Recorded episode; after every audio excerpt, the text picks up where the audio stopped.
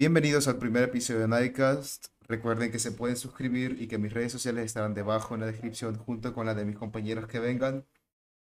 No sé si esto va a ser la nueva, una nueva sección de canal o esto va a ser lo definitivo de ahora en adelante, pero bueno, iremos viendo. Para esta ocasión he decidido traer a una persona que tiene uno de los canales de YouTube que desde mi punto de vista es muy, muy interesante, puesto que es súper nuevo, la verdad, nunca había visto algo así.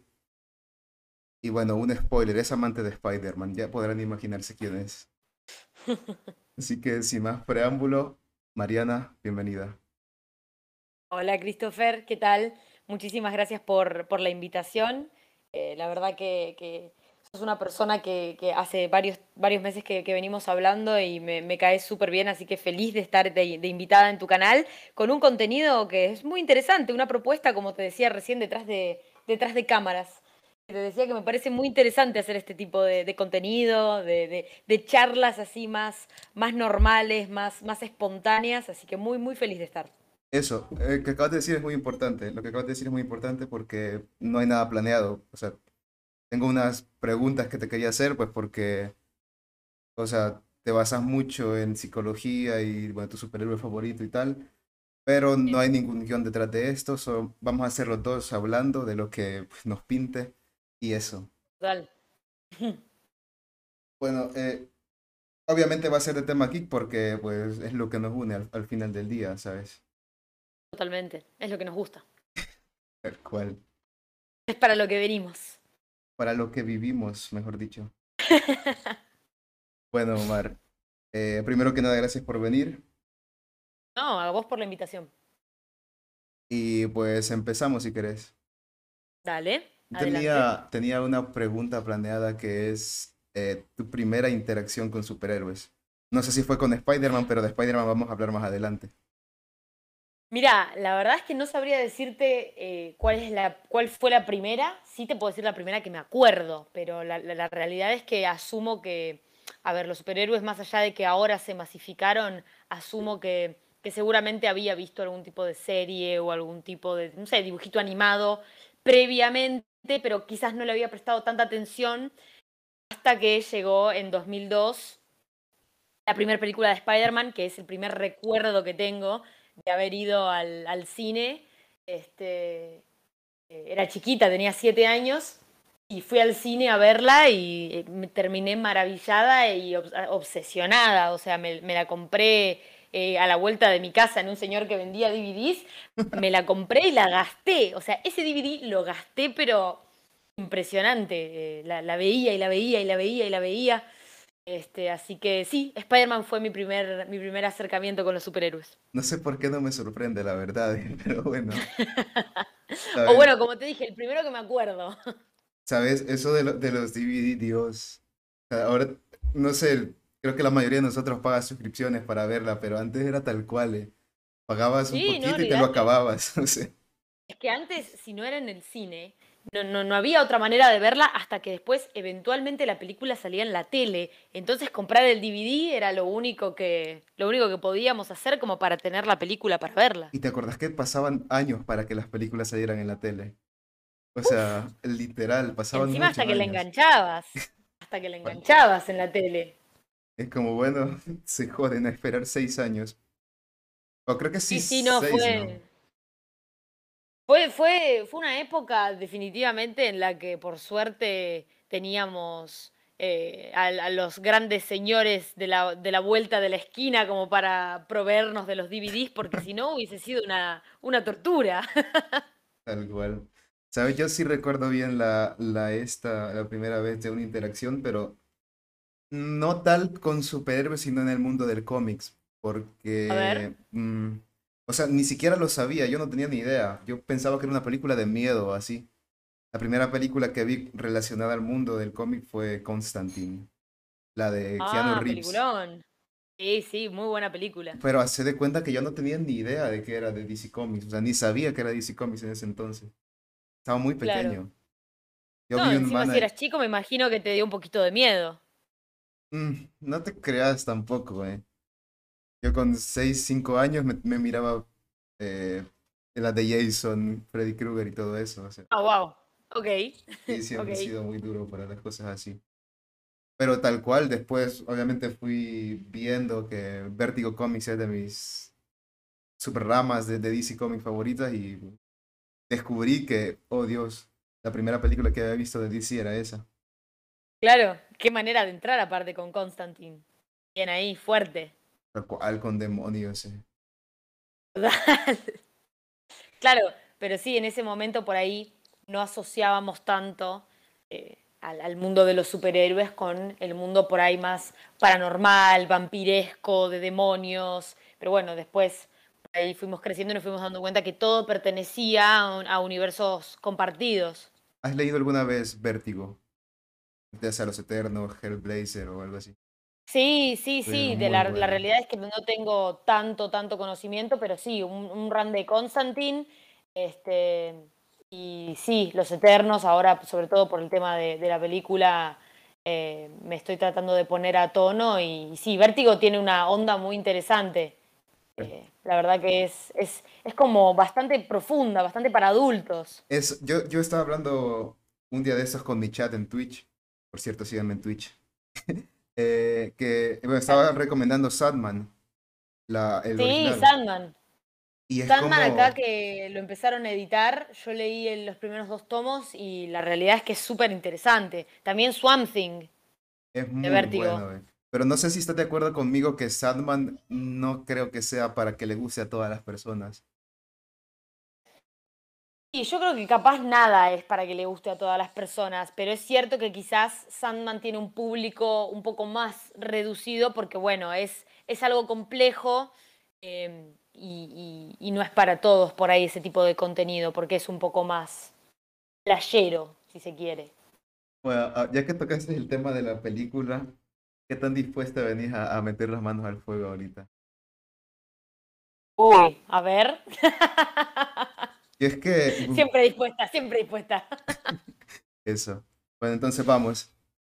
¿Qué opinas del tema de la inclusión en esta nueva película? No sé si ¿En qué viste el debate película? en Sandman. El cast de Sandman ya está. Ok, ¿y qué onda? No, no, no estoy muy enterada del tema del cast y eso.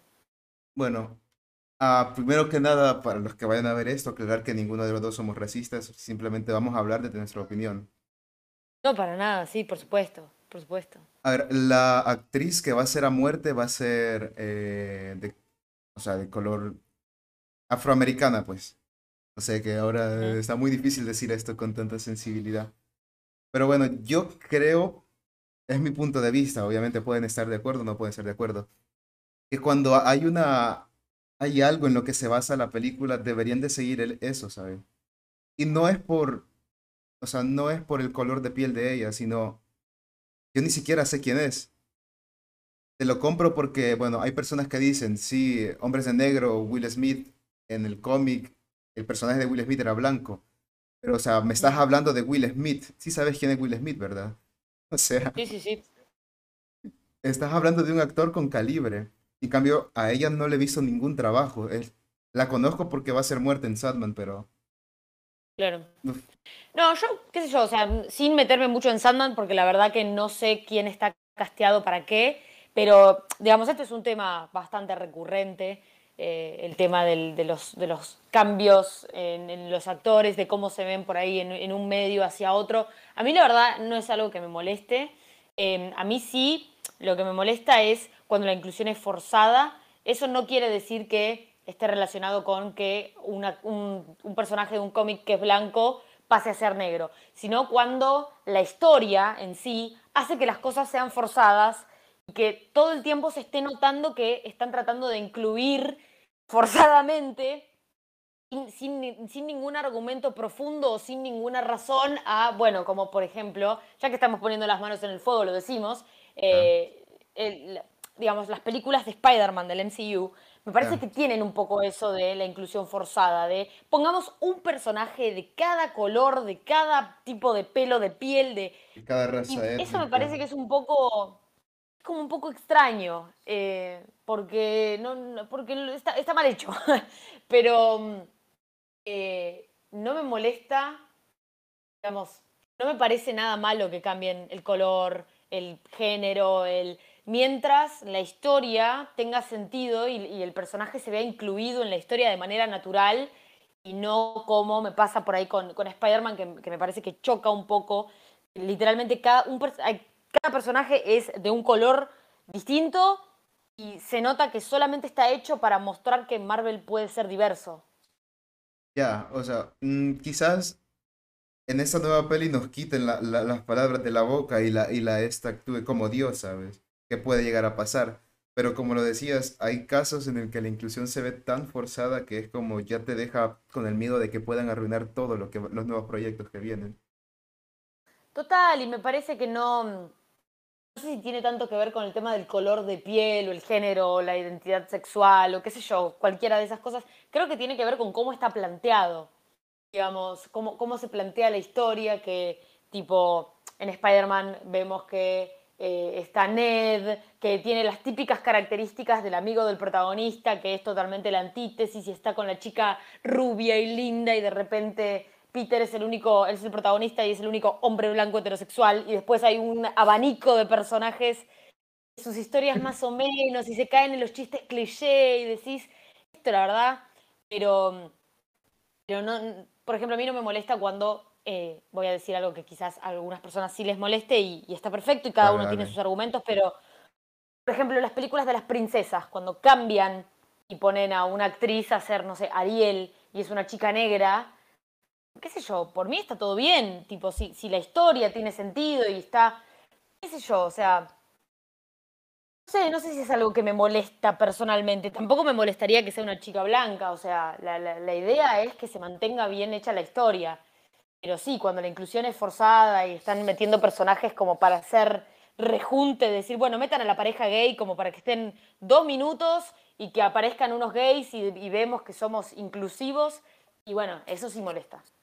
Ya, o sea, o sea, también como que atrofear lo original como que es lo que molesta a las personas al fin del día, ¿sabes? Pues...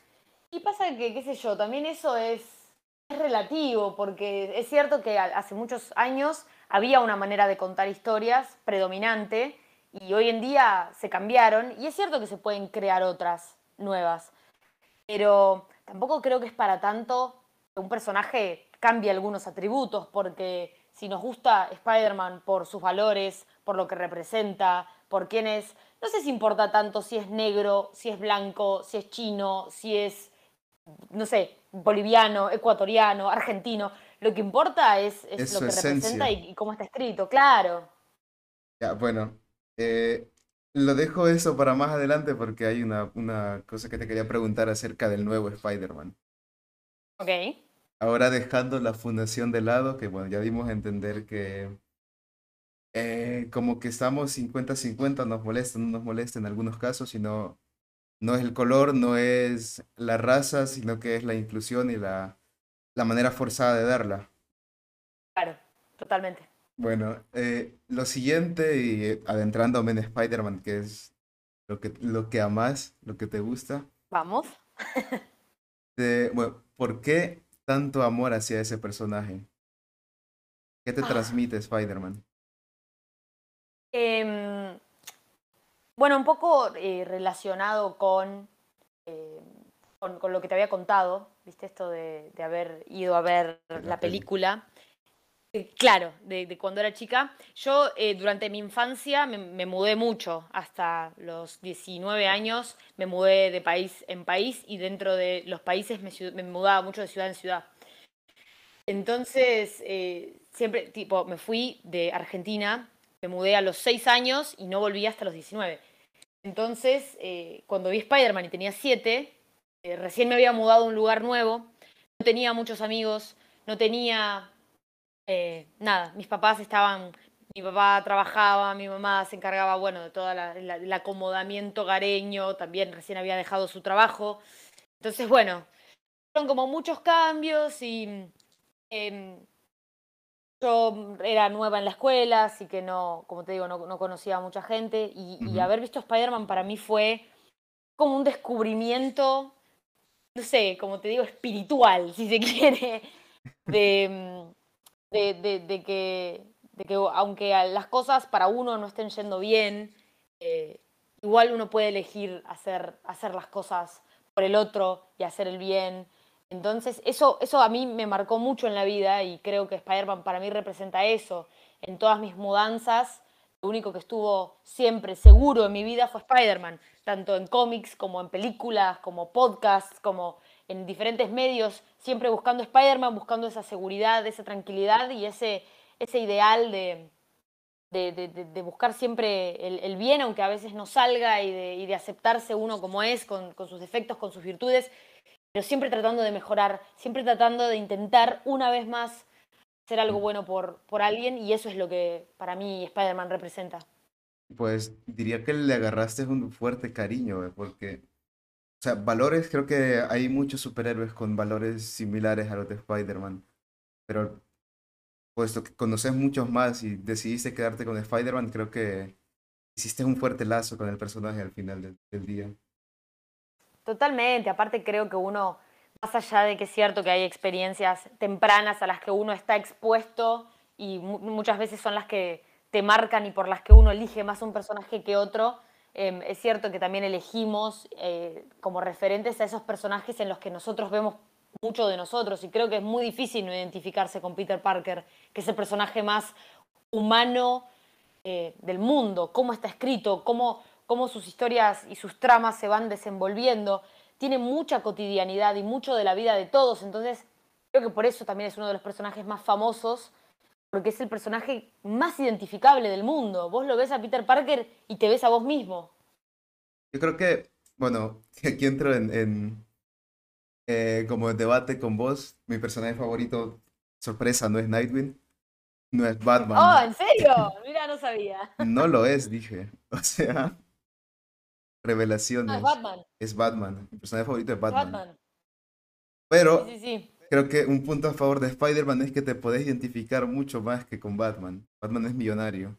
Spider-Man es un chico normal que pues hace lo que puede y tiene poder, es cierto, pero al, final del cabo es una persona que tiene problemas de la vida cotidiana y que decide, o sea, dejar su vida por personas que ni siquiera conoce. Incluso, es que creo que... No, termina, termina. Ah, incluso te puedes llegar a sentir identificado con otros Spider-Man. Ejemplo, sí, eh, totalmente. Hay demasiado, hay demasiado que hablar de esto. Pero tengo algo del Spider-Verse para adelante. Creo que también esto que decías vos de, de, bueno, ¿no? De Bruce Wayne y, Peter y bueno, sus diferencias y demás.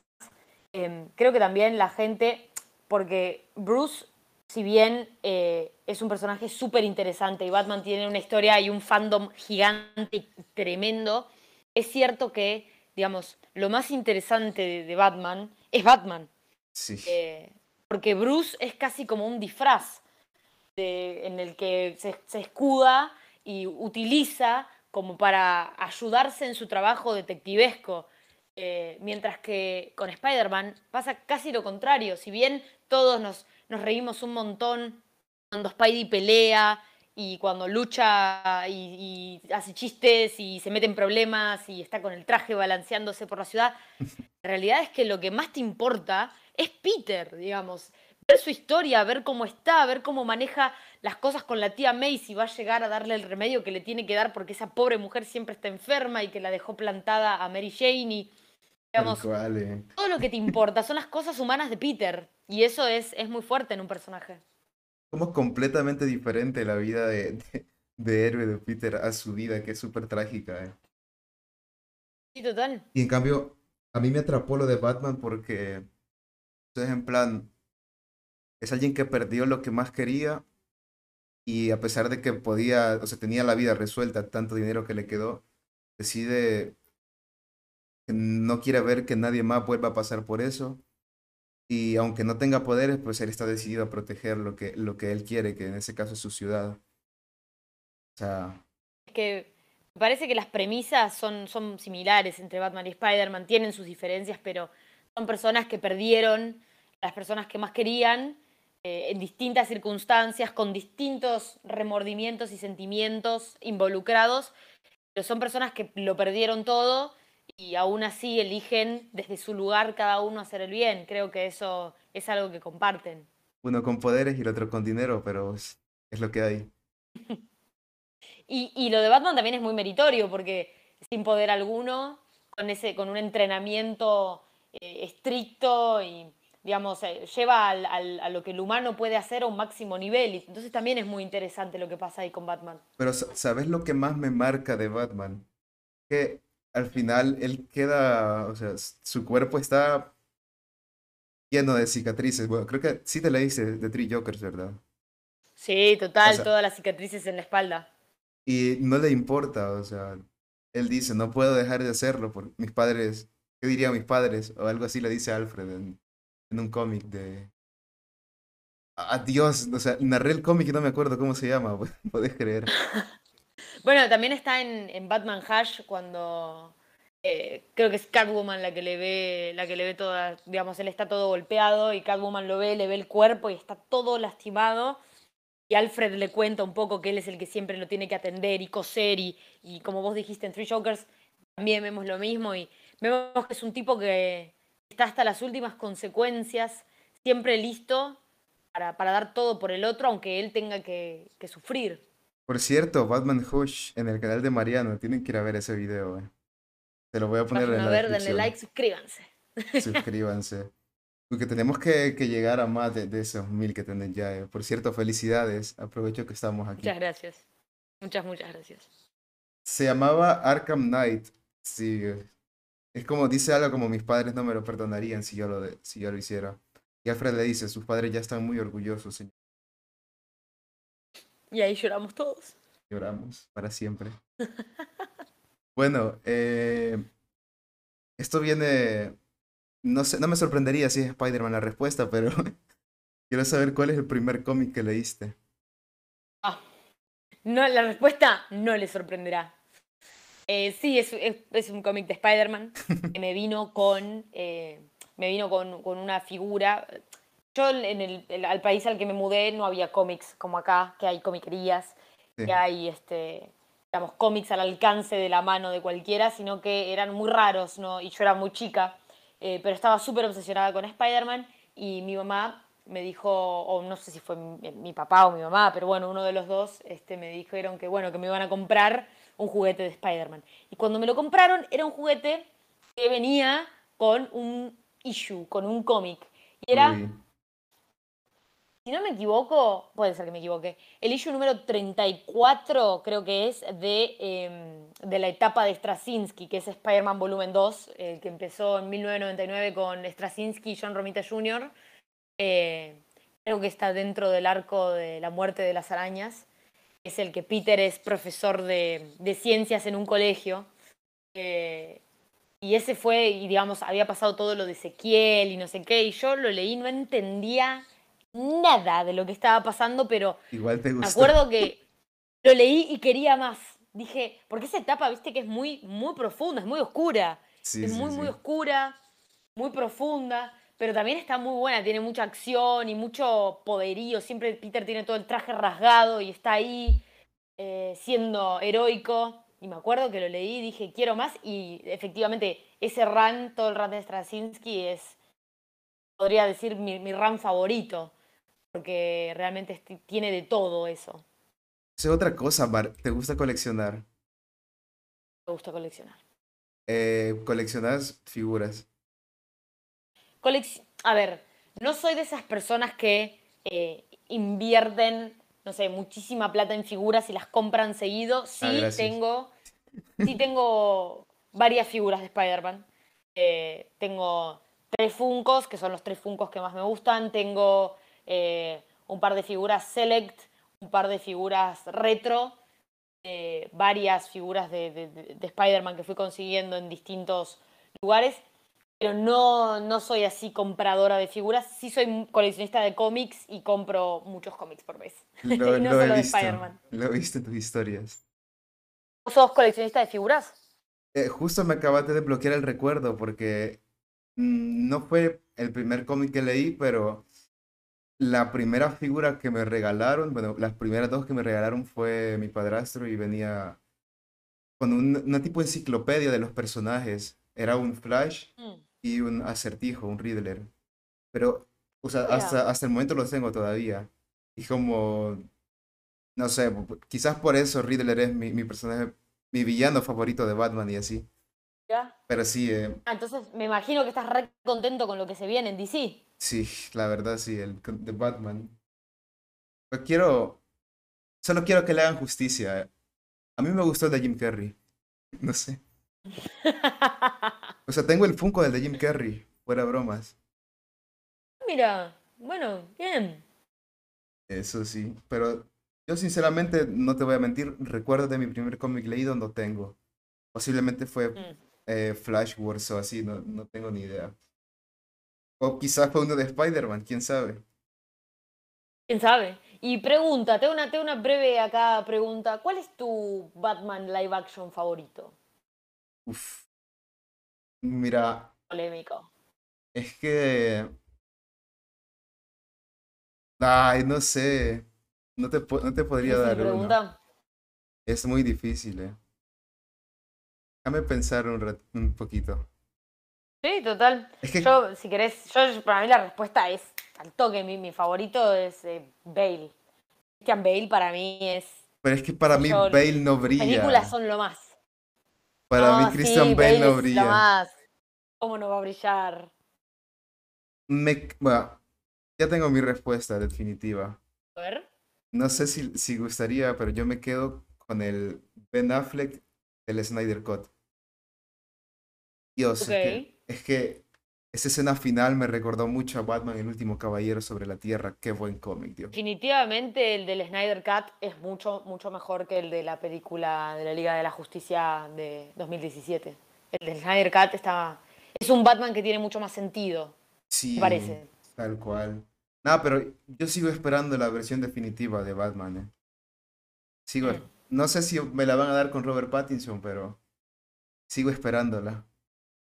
Y- La de Robert Pattinson tiene una pinta, ese tráiler está más bueno que comer pollo con la mano. Ese tráiler está buenísimo. Mira que yo te voy a ser sincero, yo hateaba mucho a ese, a ese Batman, pero cuando vi el tráiler, dije, no, no, me callo, esto va a estar bueno. Pero creo que todos tuvimos un momento de duda con Robert Pattinson, que dijimos, "Mm, no sé, no sé, y de repente salió ese tráiler y dijimos, ¡Ah! ¡qué cosa! Que sí, decíamos, "Ah, Maravillosa. este man viene de Crepúsculo, ¿qué va a hacer? Pero me gusta, ¿eh? Porque, o sea, lo van a ubicar en una etapa de Batman cuando no lleva mucho de ser vigilante. Y eso podría justificar su eh, falta de, de músculos y la cosa. O sea, para mí va a estar buena la peli. El trailer es así, Sí, sí. pero bueno, creo que esa es la respuesta, ¿eh? No sé. Genial. A ver, eh, volviendo a Spider-Man, que es el tema, nos desviamos a- al murciélago como, como debe de ser en la vida. Eh, ¿cuál es tu Spider-Man favorito de los cómics? Y el de las pelis. De los cómics. El de las em, pelis ya lo De sé. los cómics. De las pelis ya lo sabes.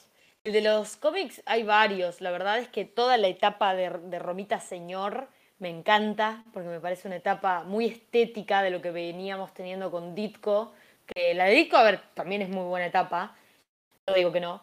Pero Romita me parece mucho más atrapante a la vista, sobre todo si alguien hoy quiere leer un cómic eh, de Spider-Man antiguo. Por ahí algo de Romita es más amigable que Ditko, que tenía figuras por ahí más, eh, más antiguas, viste, más como feuchas. Em, Romita me parece que lo hizo muy interesante y definitivamente fue una de las primeras etapas que más me atrapó, junto con la que te comentaba de, de Straczynski, que es favoritas. Y en cuanto a pelis, sé que vos lo sabés, pero Sí, por si el sí resto no sí lo sabe, mi Spider-Man favorito es Andrew Garfield. Sí, eh, por dos. eh. A mí, a mí me gusta mucho Andrew. Me gusta el Andrew de la segunda más que el de la primera. Ese traje es... Andrew de la segunda es Ese perfecto. traje es Jesús. eh. ¿Sabes? Dios, es- esa peli es muy criticada eh, por los villanos y, y tal, pero eh, Spider-Man salva la, la peli. Yo la disfruto más que la A mí me primera. encanta. Yo la disfruto mucho más que la primera. A ver, Yo creo que definitivamente esa película logra, creo que todo, ¿no? Pero sobre todo la segunda, creo que logran, creo que todas las películas de Spider-Man aportan algo al personaje, siempre. Más allá de que por ahí Tom es mi menos favorito, definitivamente creo que le aporta mucho al personaje. Eh, que sea mi menos favorito no quiere decir que no me guste, solo que es el que menos prefiero. Pero creo que con Andrew lo que trataron y lo que lograron, capturar esa, mm, esa angustia de, lo que es ser Peter Parker, porque sí es cierto que es un personaje resiliente, que usa el chiste como mecanismo de defensa, que es optimista, que puede manejar bien todos los caos y desastres que tiene a veces.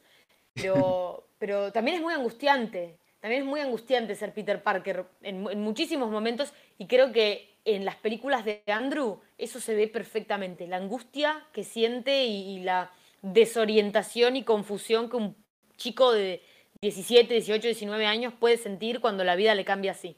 O sea, y tal cual, eh, es más Spider-Man que para mí Tom Holland y Tobey Maguire, siento decirlo, a mí me encantan las películas de Tobey. De Tom pues eh, no me gustan, no voy a mentir. Eh, pero Andrew como que logra juntar las dos, bueno, parte de la esencia de Spider-Man, porque lo que flaquea el, el Spider-Man de Andrew para mí es que le falta la parte de, de, ser bulleado por los compañeros, ¿sabes? Como muy popular para mí eh, el Spider-Man de Andrew Garfield. Pero de ahí como que, definitivamente tienen, tienen cosas de los cómics, fueron agarrando distintos materiales. todo lo de Toby lo agarraron de, los, primeros, los primeros cómics, digamos, de, toda la etapa de, Amazing Spider-Man de Ditko. Tiene mucho, mama mucho más de eso, mientras que eh, Andrew tiene muchas más cosas de Ultimate.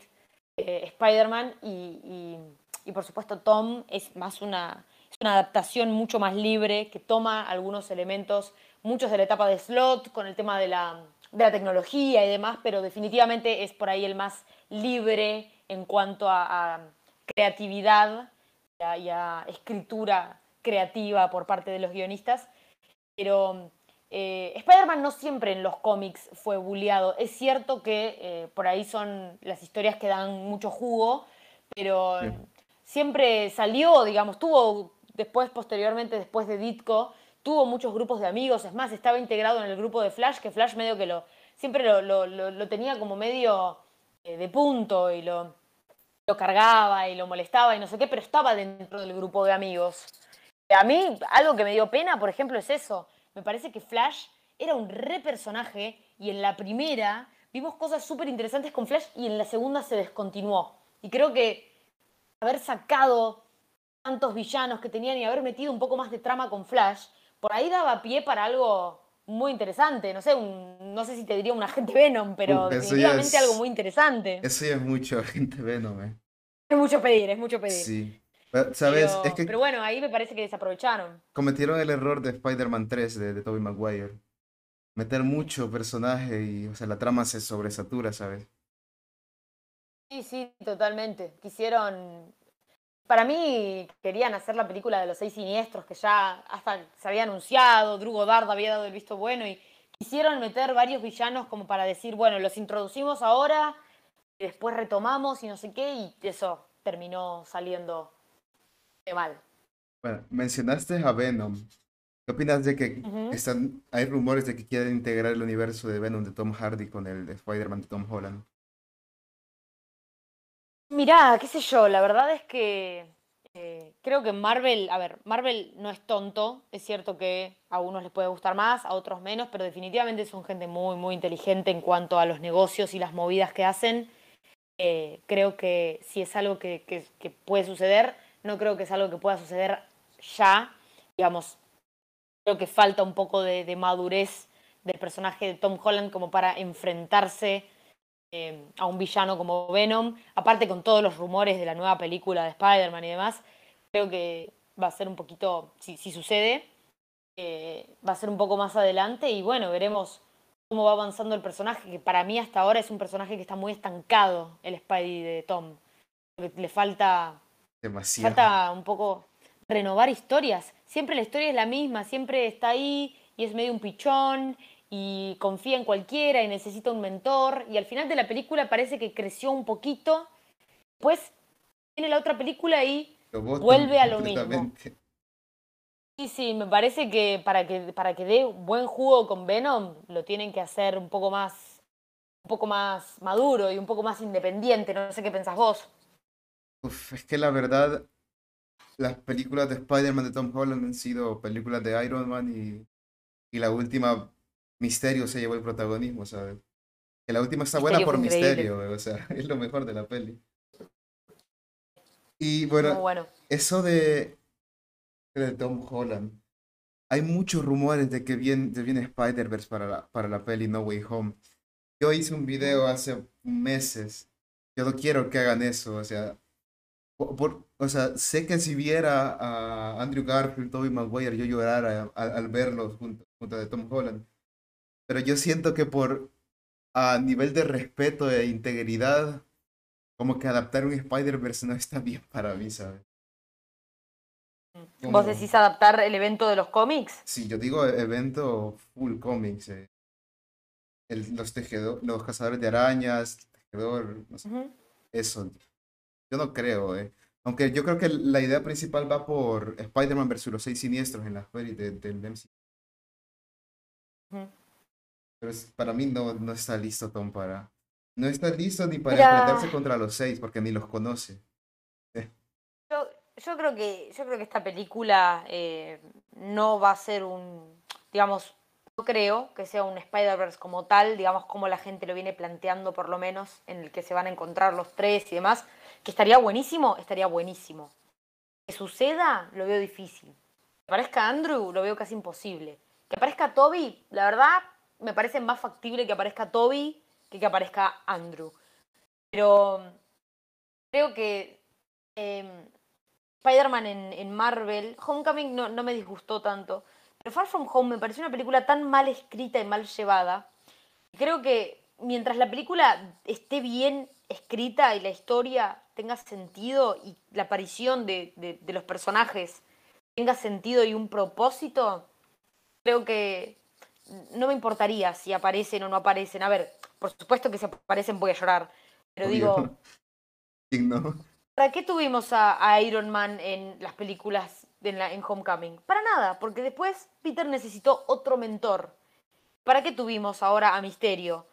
En la siguiente vamos a tener de vuelta a Toby y a Andrew de mentores o a, a Doctor Strange o a quien sea. Digo, aparecen los personajes que tengan un propósito y que no la película siguiente se termine borrando totalmente eso que pasó y empezando de vuelta. Porque Far From Home parece una, un one shot, así una historia totalmente descolgada que tiene un principio y un fin por sí misma y no está conectada absolutamente nada. Y, y me parece que si repiten la, la fórmula esta de mentores y alumno, se van al pasto. Creo que el personaje tiene que ser mucho más independiente, eh, independientemente también de que, aparezcan Andrew y Toby, tiene que estar mejor escrito, tiene que tener sentido y tiene que mostrar los valores de Spider-Man. Mientras hagan eso, después que hagan lo que quieran, que aparezca quien quiera, la verdad que me, importa poco, pero necesito que se recupere esa esencia de Spider-Man que para mí falta. O sea, y es que están parece que es un proyecto hecho por fans lo de lo del Spider-Man de Tom Holland, ¿eh? Que meten a, a Iron Man, que después vienen y quieren meter a los otros dos, y es como, o sea, Peter Parker en, en sus cómics la mayoría del tiempo está solo, o sea, sale Spider-Man, pero es para arruinarle un poco la vida, ¿sabes? En plan cuando... Y aparte, Sí, sí, sí. No, iba a decir que se entiende que, a ver, era un universo que ya estaba armado, lo tenían que meter de alguna manera, eh, lo tenían que encastrar. Está bien que aparezcan los Vengadores y que Peter esté en las películas de los Avengers y que algunos Avengers aparezcan en sus películas, o sea, es súper entendible y aparte es, es un negocio. Pero me parece que el, el problema es que se pierde la, digamos, la importancia de ser Spider-Man. Esto de andar por ahí diciendo, no, no quiero ser Spider-Man, quiero estar con mi chica en Europa. Decís, o sea, no sé, como que fuiste al espacio y ahora decís que no podés enfrentarte a estas amenazas em, de, otras, de otros universos, entonces le tenés que dar a Misterio los lentes carísimos que te regaló Tony. No sé, me parece que nada tiene sentido. Es como, es que yo siento que le falta la pérdida que tiene con el tío Ben, porque, o sea, se pueden morir 500 Iron Man, no va a ser igual el peso de- de- del tío. O sea, Iron Man, ¿qué le dijo? ¿Qué le puede decir? Toma, te doy esto. cuesta un millón de dólares disfrutarlo. En cambio, el tío Ben le dejó la enseñanza de que o sea, el poder que tenía, así iban a ser los problemas que, que también le iba a traer, ¿sabes? Bueno, eso que vos decís es súper interesante en el tema de que es cierto, este Peter Parker no tiene motivación. Hay una motivación clara de decir, uy, bueno, yo me mandé una macana y sufrí mucho y mi, y mi tía, que es como casi mi mamá, también sufrió mucho y no quiero que, que le vuelva a pasar esto a alguien más y, y, nada, me dedico a esto. Esto acá no pasa, simplemente es un pibe que nada, que en Civil War dijo una frase medio conmovedora que dijo, desde lo que pasó, lo que pasó y cuando las cosas malas pasan y uno no hace nada, son tu culpa y no sé qué, y ahí uno como que dijo, uh, a ver, y después eso se olvidó totalmente y es lo que te digo, acá hacen borrón y cuenta nueve, dicen, bueno, vamos a hacer otra película totalmente distinta. en Homecoming, en, perdón, en Far From Home te ponen la falta de respeto de ponerte la valija con las iniciales del tío Ben y que al final de la película la tía May le pregunta por la valija y le dice, che, ¿tu valija? Y él dice, ah, no, explotó. Y la, la tía dice, ah, bueno, todo bien. ¿qué, es eso? Ah, para casa. Claro. Nada, pues, pues, sí, o sea, mm, ¿qué, ¿qué se puede decir? Spider-Man vio morir a su ídolo, pero no es igual, es como, digamos, se muere un famoso que vos admires mucho y, digamos, tuviste la oportunidad de verlo unos cuantos, unas cuantas ocasiones. En cambio, no vas a sentir lo mismo que se muera él a que se muera un familiar tuyo y, y que más se muera por algo que pudiste evitar. O sea, es lo que le falta. Porque aparte, ni siquiera tiene sentido eso, porque ponerle que quieren hacer como que el impacto, digamos, que siente y la responsabilidad la empieza a sentir desde la muerte de Tony. Ponele, ¿sí? Digamos, vamos a, vamos a, ese, a esa hipótesis. Después hacen Far From Home, en donde él está triste y llora y está llorando por los rincones porque lo ve a Tony en una, en, un, en una pared y se pone mal y dice, ay, pero lo perdí y se fue. Y después dice, no, ¿sabes qué? No quiero ser Spider-Man porque quiero irme a ligar con Zendaya. Y después Tony le deja un regalo de unos anteojos y dice, no, ¿sabes qué? Tomalos vos porque vos te los mereces. Entonces ahí te das cuenta, esa muerte no tuvo tanto peso, que en realidad es algo que lo hace sin pensar porque se lo quiere sacar de encima. Entiendo, sí, lo quieren hacer actual, quieren hacer como que ay, cualquier chico de 15 años pensaría así. Pero no sé si es lo que Spider-Man representa. O sea, es como. Para eso no le hubiesen puesto de nombre Peter Parker, le hubiesen puesto Pedro Prato y hacían una historia de un chico que se llama Pedro Prato y es Spider-Man y tiene otras características porque es, es poco familiar lo que hacen con Peter. Pues es que eh, quizás el la creación de Spider-Man fue esa, ¿no? En principio, para que los, las personas jóvenes se identificaran con un superhéroe, ¿no? El musculoso metro ochenta, que super fuerza y todo. Pero como que tampoco Spider-Man nunca ha sido un niño llorón, ¿sabes? Sino ha sido alguien que ha tenido sus responsabilidades desde que desde que tiene sus poderes, tal cual. Y es como, aunque sea un adolescente, pues antepone la responsabilidad que tiene de proteger a la ciudad que estar con su familia o, o tener novia, porque pues a Mary Jane no le ha hecho Spider-Man, ¿sabes?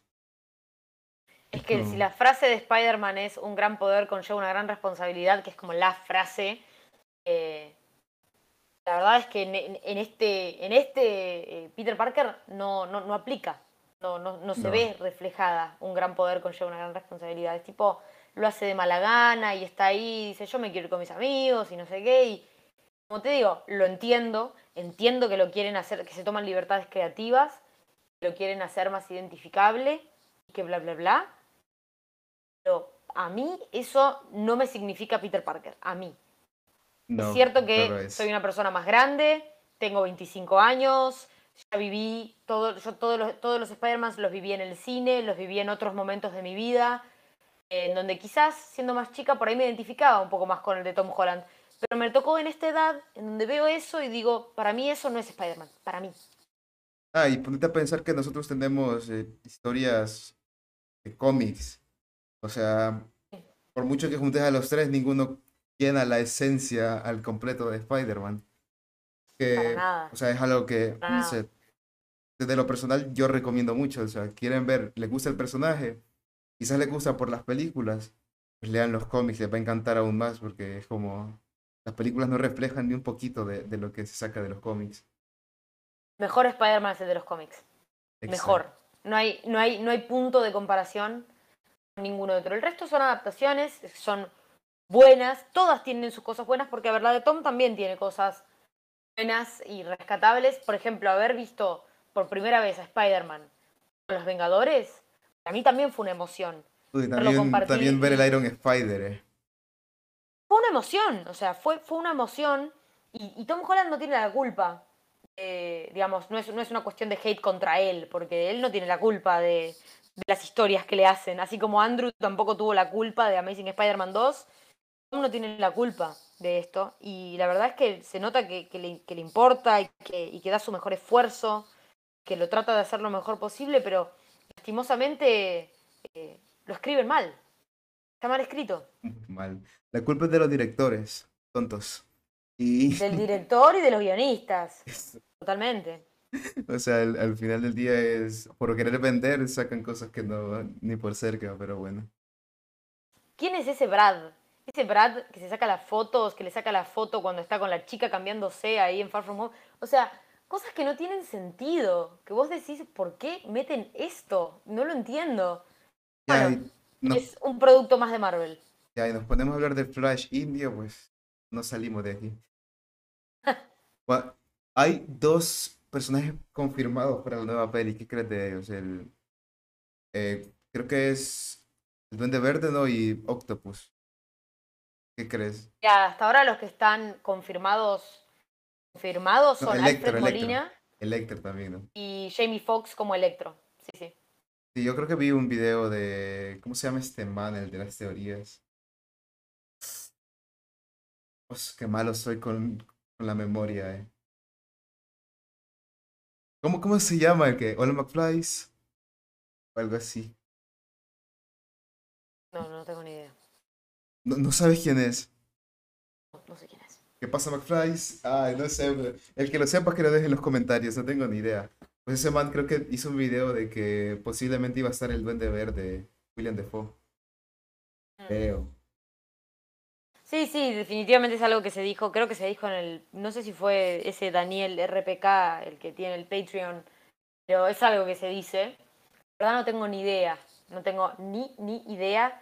Eh, como te digo, un sueño volverlo a ver a William Defoe, pero todo mientras esté la historia tenga sentido, esté bien escrita, sea una historia, un contenido de calidad. Si es un contenido de calidad, listo.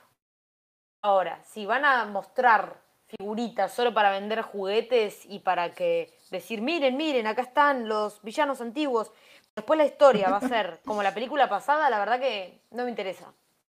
Yo creo que estamos de acuerdo en que los dos recomendamos que no le tengan muchas expectativas a esta peli.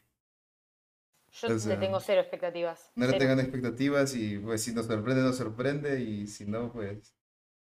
Que tenemos esa ventaja, si vamos con cero expectativas y la película está buena, vamos a salir contentos. Si la película es mala, o si no nos gusta, porque, a ver, siempre que una película sea mala es una percepción subjetiva, más allá de que es cierto que hay ciertos elementos, los críticos de cine me imagino que conocen, la mayoría de nosotros lo juzgamos por subjetividad. Decimos, ¿me gustó o no me gustó? Si a mí no me gusta, ya fue, porque no estoy yendo con las expectativas de que voy a ver la obra maestra. Ahora, si me gusta, me voy a sentir mucho mejor, porque como no iba con expectativas, voy a salir mucho más satisfecha. Exacto, así que eso, no, no vayan con expectativas para esta peli. Tenemos dos que ya nos, ya nos dijeron que no tenemos que hacer eso. Igual se entiende que a veces cuando uno por ahí, eh, no, no necesariamente tiene que ver con que sea más chico, pero definitivamente hay gente que por ahí es más de, ilusionarse o de ir con cierta expectativa o... A mí me pasaba, cuando era más chica me pasaba eso de, de, de decir, uh, porque tal película es la mejor o tal película es incomparable y después te das cuenta que son adaptaciones, hay gente que le gusta, hay gente que no le gusta y está perfecto que cada uno tenga su opinión. Pero yo creo que esto de ponerse así a, bueno, de arruinar o atrofiar eh, los universos no es culpa de Disney, sino culpa de, del director y su... Porque, por ejemplo, Star Wars es de Disney, ¿no?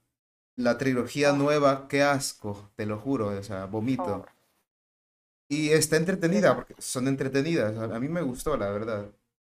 No es Star Wars para mí, pero ah, podría tomarlas como eh, algo hecho por fans o así. Pero vas y ves Mandalorian con su... Dios, es que, no sé, Genial, la, es- Mandalorian. la esencia que transmiten en pleno 2020 es como... Gracias John Favreau y Dave Filoni po- por, existir, ¿sabes? Y eso te John demuestra que... Todo lo que toca lo hace oro, menos Spider-Man Far From Home, todo lo que toca lo hace oro ese hombre. Es increíble. O sea, y eso te demuestra que bajo un buen director puede salir algo bueno. Y es como... Faltan cosas así con, con los superhéroes en general. Sí, definitivamente John Watts no es de mis directores favoritos, claramente. Pero bueno, Mar, ya pasando a lo último porque es una persona muy ocupada. A ver, imagínate soy una persona que quiere empezar a leer Spider-Man. ¿Qué me recomendarías para empezar y cuáles son las mejores historias que vos conoces, o bueno, que vos crees que son las mejores? Uy, a ver, em, definitivamente, a ver, mira, creo que hay, hay varias maneras de encarar esto. Definitivamente eh, e indudablemente estaría buenísimo que si alguien quiere empezar a leer, empiece por el principio, por, por Amazing Fantasy XV y se adentre desde los 60 y siga y siga y siga y que después vaya encontrando qué es lo que más le gusta, pero entiendo que quizás eso es algo pesado. Primero porque eran cómics con mucho texto, hablamos hace un ratito, cómics viejos, con dibujos viejos que por ahí no son tan, digamos, lindos hacia la vista y un, y un chico eh, o alguien que quiere empezar por ahí lo, lo toma como medio, uh, qué pesado esto. Eh, así que hay otras, hay otras maneras, por supuesto. Yendo a lo más actual, toda la nueva etapa de Nick Spencer, que se está por terminar ahora en octubre, que empieza Spider-Man Beyond, toda la etapa de Nick Spencer es una muy buena manera de empezar porque es muy actual. eh, tiene los dibujos son de Humberto Ramos y Ryan Oatley y son son súper súper digamos es un arte muy muy muy comiquero actual, muy moderno. Muchos colores vibrantes y las historias son, son divertidas, entonces definitivamente alguien puede empezar por ahí.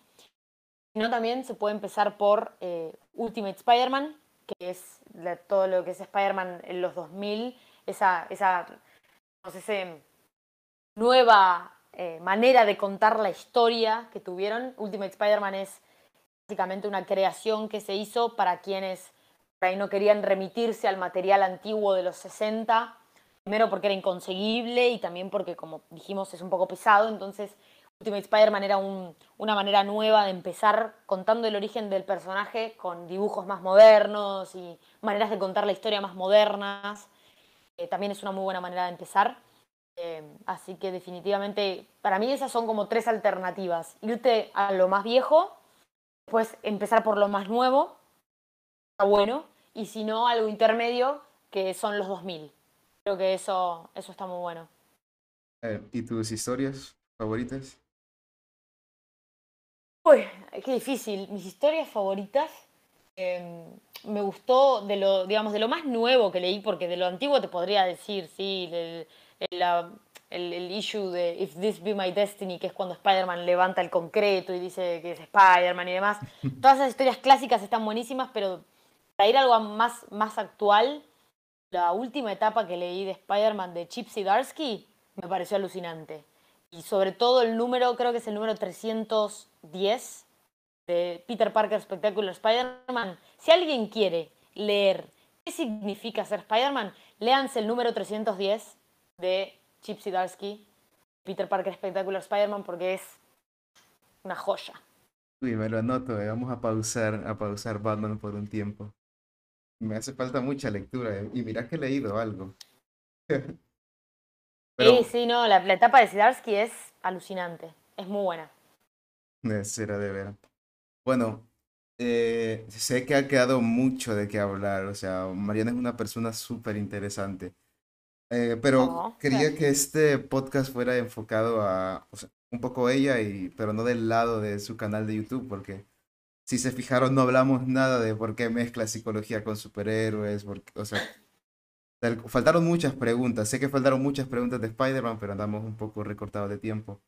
Así que no Eso lo dejamos para la segunda parte. Si le ponen like y se suscriben al canal de Christopher, entonces ahí hacemos una segunda parte porque sabemos que les gustó y que les interesó y seguimos hablando.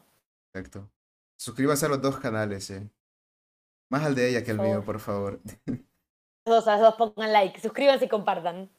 Pero bueno, eso nos veremos en otra parte ya tocando más lo que es eh, un poco la vida personal de Mariana, no sé si así llamarlo.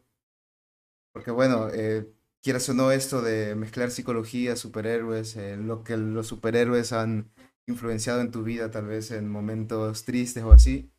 Supongo que eso sería mejor para otro podcast. No quieras. Sé que han faltado muchos temas, eh, porque Spider-Man es súper amplio. Eh, faltó tema Spider-Verse, tema historias a lo, la última cacería de Craven. Tremendo. Tengo un video en el canal, vayan a darle like y suscribirse. Por favor. Pero bueno, Mariana. Christopher, gracias, muchísimas gracias a vos por invitarme. La verdad que me la pasé muy bien. Es, es muy cómodo hablar con vos, es muy amena la charla, así que cuando quieras me tenés de vuelta en el canal. Gracias por pasarte, lo mismo digo, ha sido muy, muy interesante. Esta hora se ha ido volando, literal, y pues ya sabes, si el video es muy apoyado, pues nos veremos con más. Gracias a todos los que vieron el podcast o escucharon, depende. Eh, nos vemos en otro capítulo y hasta la próxima. Hasta luego.